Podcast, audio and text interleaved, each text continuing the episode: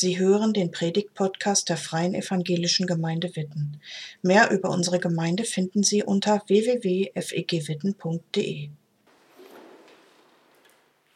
Ihr Lieben, ich freue mich, heute Morgen an diesem Pfingstsonntag bei euch zu sein und predigen zu dürfen und damit den Abschluss der derzeitigen Predigtreihe Geistreich Leben zu bilden. Und ich muss sagen, auch wenn ich kein offizieller Teil der Gemeinde mehr bin, fühle ich mich euch nach wie vor sehr verbunden. Deshalb werde ich gleich auch immer von uns als Gemeinde und nicht von euch als Gemeinde sprechen. Ich hoffe, das ist okay, aber ich denke schon. Ne?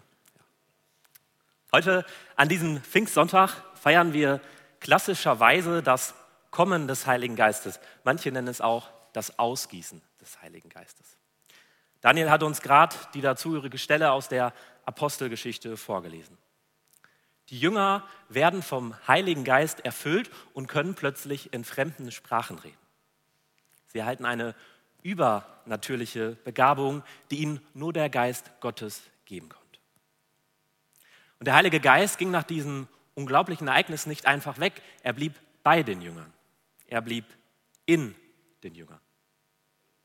Und seitdem die ersten Jünger vom Geist erfüllt wurden, haben auch wir heute als Christen das Privileg, mit demselben Geist wie damals erfüllt zu werden. Und ich finde, wenn man das mal so runterbricht, dass der allmächtige Gott, der jede Ecke, jeden Stern dieses Universums erschaffen hat, in mir und in dir lebt, ja, das finde ich nach wie vor richtig beeindruckend und das macht mich auch richtig ehrfürchtig. Möglichst gut und sinnvoll mit meinem Körper umzugehen, und mein Leben bewusst vor diesem Hintergrund zu gestalten. Gott lebt mit seinem Geist in mir, lebt in dir. Das ist Pfingsten. Die derzeitige Predigtreihe hat uns ja jetzt die letzten drei Wochen über begleitet. Angefangen hat Anja, wo es um das Thema Warten ging wie wir als Gemeinde immer mehr lernen können, auf das Wirken des Heiligen Geistes zu warten. Dann ging es vor zwei Wochen mit Volker weiter. Volker hat mit uns nach der Goldschicht gegraben, die hier in dieser Gemeinde steckt und die uns der Heilige Geist erkennen lassen möchte. Und letzte Woche hat Rico dann darüber gepredigt, auf welche Weise der Heilige Geist uns als Christen eigentlich eint und wie er uns zusammenhält. Nämlich durch die Frucht des Heiligen Geistes.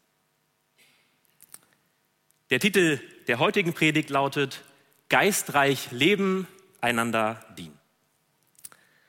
Der Predigttext dazu steht in 1. Petrus 4, Vers 10. Daniel hat den Text ja gerade auch schon mal vorgelesen. Ich habe allerdings für meine Predigt eine andere Übersetzung genommen. Deshalb möchte ich den auch gerne nochmal für euch vorlesen. Ihr dürft gerne mitlesen. Er wird jetzt hier vorne, genau, super dient einander. Jeder mit der Gabe, die er erhalten hat. So erweist ihr euch als gute Verwalter der Gnade, die Gott vielfältig schenkt. Leicht, weil er so kurz war, noch einmal, dient einander. Jeder mit der Gabe, die er erhalten hat. So erweist ihr euch als gute Verwalter der Gnade, die Gott vielfältig schenkt. Ich muss sagen, ich finde das wirklich einen beeindruckenden Vers. Ich weiß nicht, wie es euch geht. Zu dem Vers gäbe es bestimmt auch viel mehr zu sagen, als ich jetzt heute Morgen tun könnte. Deswegen möchte ich mich im Folgenden auf zwei Punkte konzentrieren, die mir persönlich in der Vorbereitung wichtig geworden sind. Erstens, du bist vielfältig beschenkt. Was macht ein Geschenk eigentlich im Wesentlichen aus? Also wenn wir unseren Liebsten oder unseren, oder unseren Freunden an Geburtstagen oder an Weihnachten das ein oder andere Geschenk schenken, was macht so Geschenke eigentlich im Wesentlichen aus? Ich frage mal ganz provokant, dass sie möglichst teuer sind, dass der andere weiß, wie viel er bei mir beim nächsten Mal in meiner Schuld steht. In der Regel nicht, aber ich meine, manchmal haben Geschenke ja so eine Note, ob auf der Arbeit oder im Bekanntenkreis. Bitte schenk mir bloß nichts, dann muss ich dir nämlich auch nichts schenken. Oder ich schenke dir nur so viel, wie du mir auch geschenkt hast. Hier geht es darum, dass Menschen denken, dass mit Geschenken eine Art Gegenleistung erwartet wird. dann bekommt etwas zu schenken auf einmal Druck, der unangenehm ist. Ich kenne das von mir, solches Denken. Ich weiß nicht, ob es dir heute Morgen so ähnlich geht. Aber macht das Geschenke wirklich aus? Ich bin überzeugt und ich bin mir auch sicher, dass ihr mir zustimmen werdet, dass das nicht der eigentliche Sinn von Geschenken ist. Als Definition bei Wikipedia, ich nehme ja schließlich nur seriöse Quellen für meine Predigten, da finden sich zwei Dinge, die Geschenke im Wesentlichen ausmachen. Nämlich erstens, dass es aus freien Stücken gegeben ist, weil man sich freut, jemandem etwas zu schenken. Und zweitens, dass bei einem Geschenk keinerlei Gegenleistung erwartet wird. Es ist kostenlos. Also du würdest jemandem ja etwas auch nicht schenken oder du würdest etwas ja auch nicht als Geschenk bezeichnen, für das du dann später bezahlen müsstest, oder? Ist ja fast wie geschenkt, sagen wir immer wieder. Ist es aber nicht, wenn du dafür etwas bezahlen musst oder eine Gegenleistung erbringst. Ein Geschenk ist freiwillig und ohne Gegenleistung. Wenn du dich in deinem Leben Jesus Christus zuwendest und ihm dein Leben anvertraust, wirst du errettet. Dann vergibt Gott dir deine Schuld nicht, weil du irgendetwas dafür getan hättest. Das ist dein erstes ganz persönliches Geschenk. Und das zweite Geschenk folgt zugleich. In der Bibel wird an mehreren Stellen im Neuen Testament immer wieder betont, dass der Heilige Geist in all denjenigen lebt, die an Jesus Christus glauben. Der Heilige Geist ist das, was uns als Christen an den unterschiedlichsten Ecken dieser Welt eint. Wir alle haben denselben Geist, der in uns lebt. Und das Schenken hört hier aber nicht, noch nicht auf. Mit dem Heiligen Geist verhält es sich so ein bisschen wie mit einer dieser Matruschka-Puppen. Ich weiß nicht, ob ihr diese Puppen kennt, wo quasi in jeder Puppe eine etwas noch kleinere Puppe versteckt ist. Ich denke, einige wissen, wovon ich spreche, oder? Gut. Worauf ich hinaus möchte, ist Folgendes. Als Christen bekommen wir nicht nur den Heiligen Geist geschenkt, sondern mit ihm auch bestimmte übernatürliche Gaben und Fähigkeiten.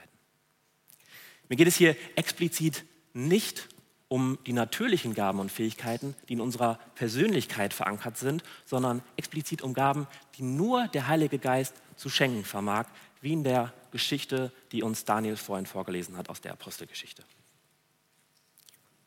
Es gibt ganz verschiedene Geistesgaben, von denen das Neue Testament berichtet.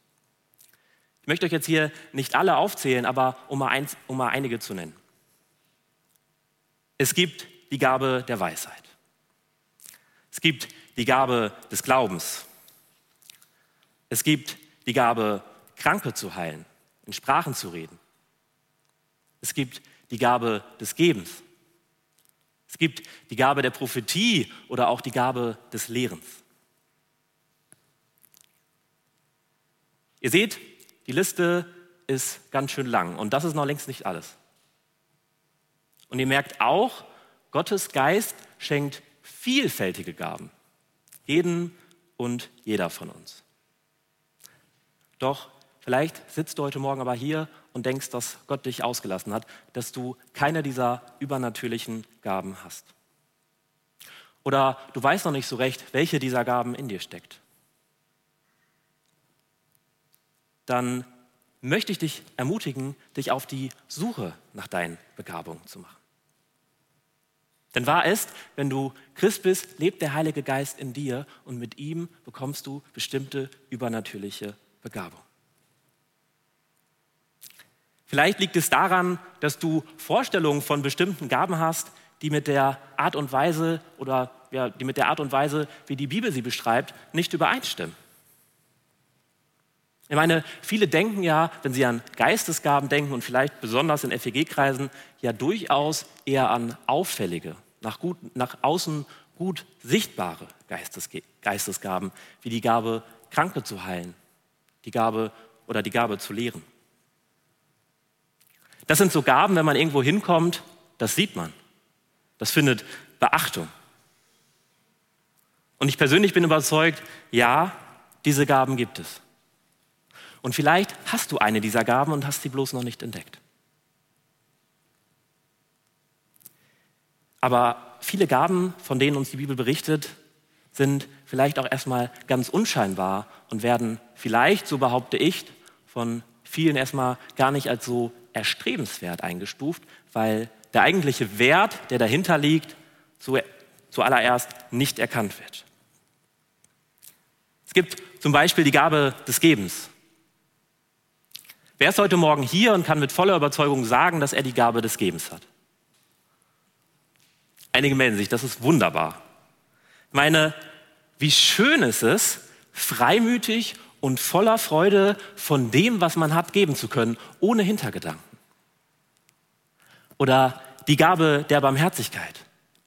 Wie schön und befreiend kann es sein, auf einen Menschen zu treffen, der voller Barmherzigkeit ist, der einem vergibt, ohne Hintergedanken, ohne Bedingung.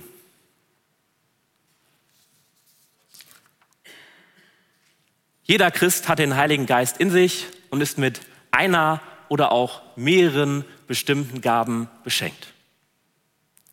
Manche haben diese Begabung bloß noch nicht entdeckt. Deshalb ermutige ich dich, deine eigenen Vorstellungen von Geistesgaben zu überdenken, an der Bibel auszurichten und herauszufinden, wo deine Begabung liegt. Das kannst du zum Beispiel ganz praktisch tun, indem du hier in der Gemeinde verschiedene Dinge ausprobierst und schaust, wofür dein Herz schlägt. Oder geh ins Gespräch mit Leuten aus der Gemeinde oder aus deinem Umfeld, die dich wirklich gut kennen. Bete und frage Gott, worin deine Begabung liegt. Nur fang an zu suchen. Denn das ist mein zweiter Punkt, der mir heute Morgen wichtig ist. Du bist beauftragt. Du bist beauftragt. Wenn du jemandem etwas schenkst, worüber freust du dich dann anschließend am meisten? Klar, wenn die Sache dann auch genutzt wird und nicht im letzten Kämmerchen verschwindet. Wir alle haben das irgendwie schon mal erlebt. Ich meine, ein Geschenk wäre unnötig, wenn es danach nicht in Gebrauch wäre, wenn der oder diejenige es nicht gebrauchen würde, um irgendetwas damit anzufangen. So ist es auch mit den Geistesgaben. Und das bringt mich auch wieder zurück auf den heutigen Predigtvers. Die Frage bei den Gaben ist ja eigentlich, wofür sind die Gaben eigentlich da? Für dich selbst? Zur eigenen Erbauung? Petrus schreibt im heutigen Predigtvers, dass wir mit unseren Gaben einander dienen sollen. Das ist schon fast ein diametraler Gegenentwurf zu dem, wie der moderne Mensch tickt, der auf Selbstverwirklichung und Selbstbestimmung gepolt ist. Petrus sagt, wir sind beauftragt, einander zu dienen. Jeder mit der Gabe, die er empfangen hat. Doch wie könnte eine dienende Lebenshaltung denn ganz praktisch in unserem Leben aussehen? Sie nimmt Jesus als Vorbild.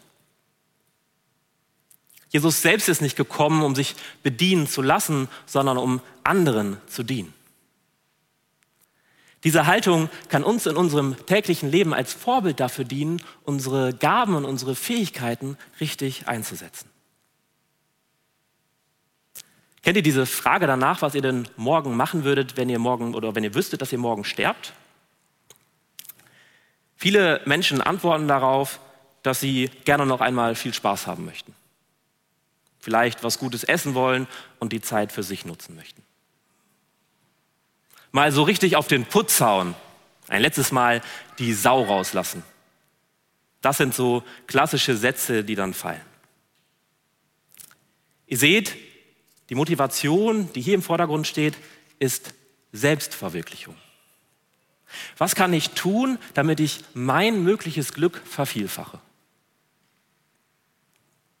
mal als Gegenentwurf dazu. Was hat Jesus an seinem letzten Tag getan? Er hat seinen Jüngern die Füße gewaschen. Und ich bin mir sicher, dass er wusste, was am nächsten Tag passieren würde. Deshalb lasst uns Jesus mit seiner dienenden Haltung zum Vorbild nehmen und ihm nacheifern. Ja, das ist herausfordernd, sehr sogar. Denn das ist so ein totaler Gegenentwurf zu der Haltung, die in unserer Welt so verbreitet zu sein scheint. Was habe ich davon? Wie hätte ich es gerne? Was steht mir zu? Einander dienen bedeutet, nicht nur mein Wohl zu suchen, sondern vor allen, vor allen Dingen das Wohl des anderen zu suchen. Es bedeutet, mehr an anderen interessiert zu sein als an mir selbst. Es bedeutet, mich selbst und meine eigenen Interessen zugunsten anderer auch mal zurückzustellen. Das heißt auch, dass die Gabe, die Gott dir geschenkt hat, nicht für dich bleiben soll. Das heißt aber nicht, und das ist mir auch noch mal an dieser Stelle wichtig zu sagen, dass du innerlich bis zur Erschöpfung ausbrennen sollst. Das heißt nicht, dass deine eigenen Bedürfnisse egal sind, im Gegenteil. Wir alle haben bestimmte Gaben erhalten. Und ich glaube, hier geht es um eine Herzenshaltung, nicht um ein gesetzliches Gebot. Petrus schreibt, dass wir uns mit dieser Haltung als gute Verwalter der Gnade Gottes auszeichnen.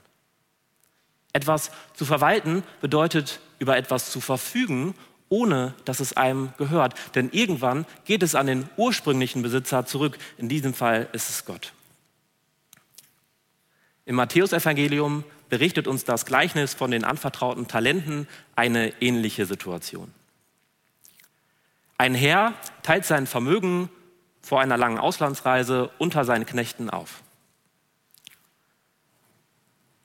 Als er schließlich nach langer Zeit wiederkommt, müssen seine Knechte Rechenschaft dafür ablegen, wie sie mit dem ihm anvertrauten Geld umgegangen sind.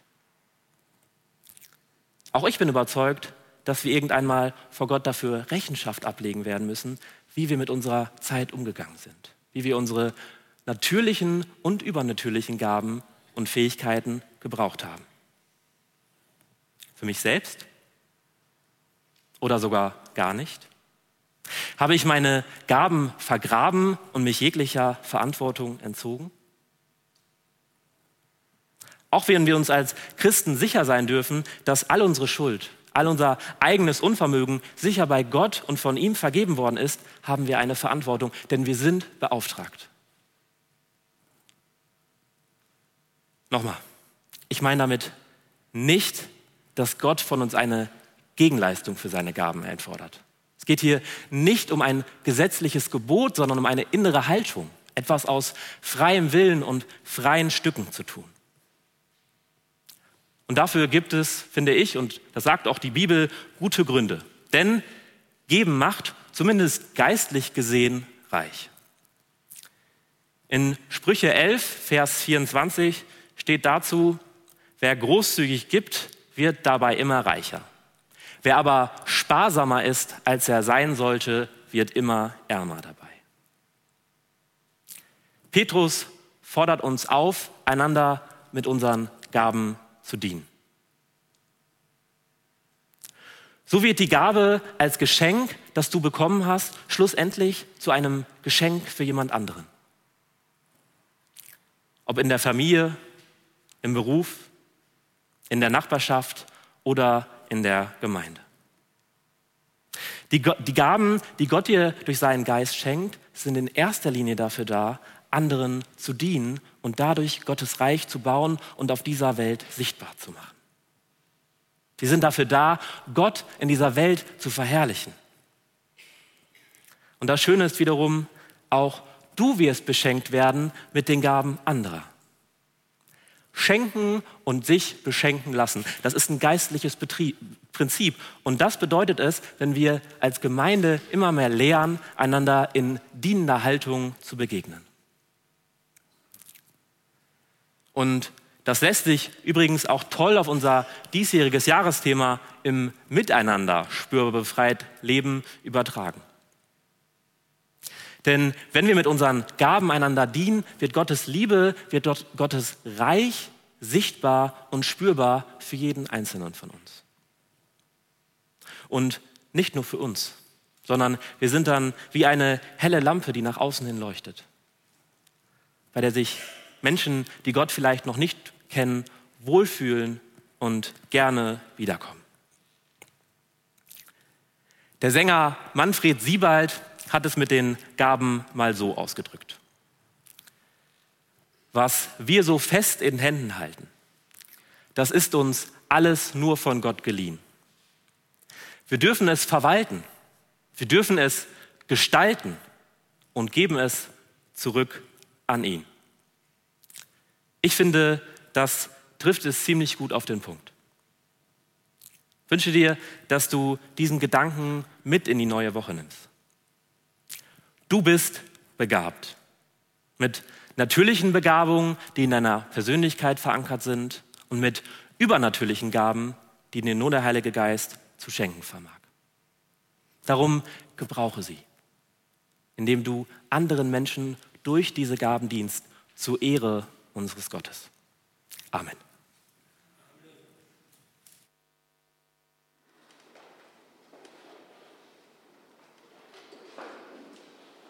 Danke fürs Zuhören. Sie wünschen sich jemanden, der ein offenes Herz und Ohr für Sie hat? Wir haben ein Team von Seelsorgern, das sich freut, für Sie da zu sein und vermitteln Ihnen gerne einen Kontakt. Anruf genügt unter Witten 93726.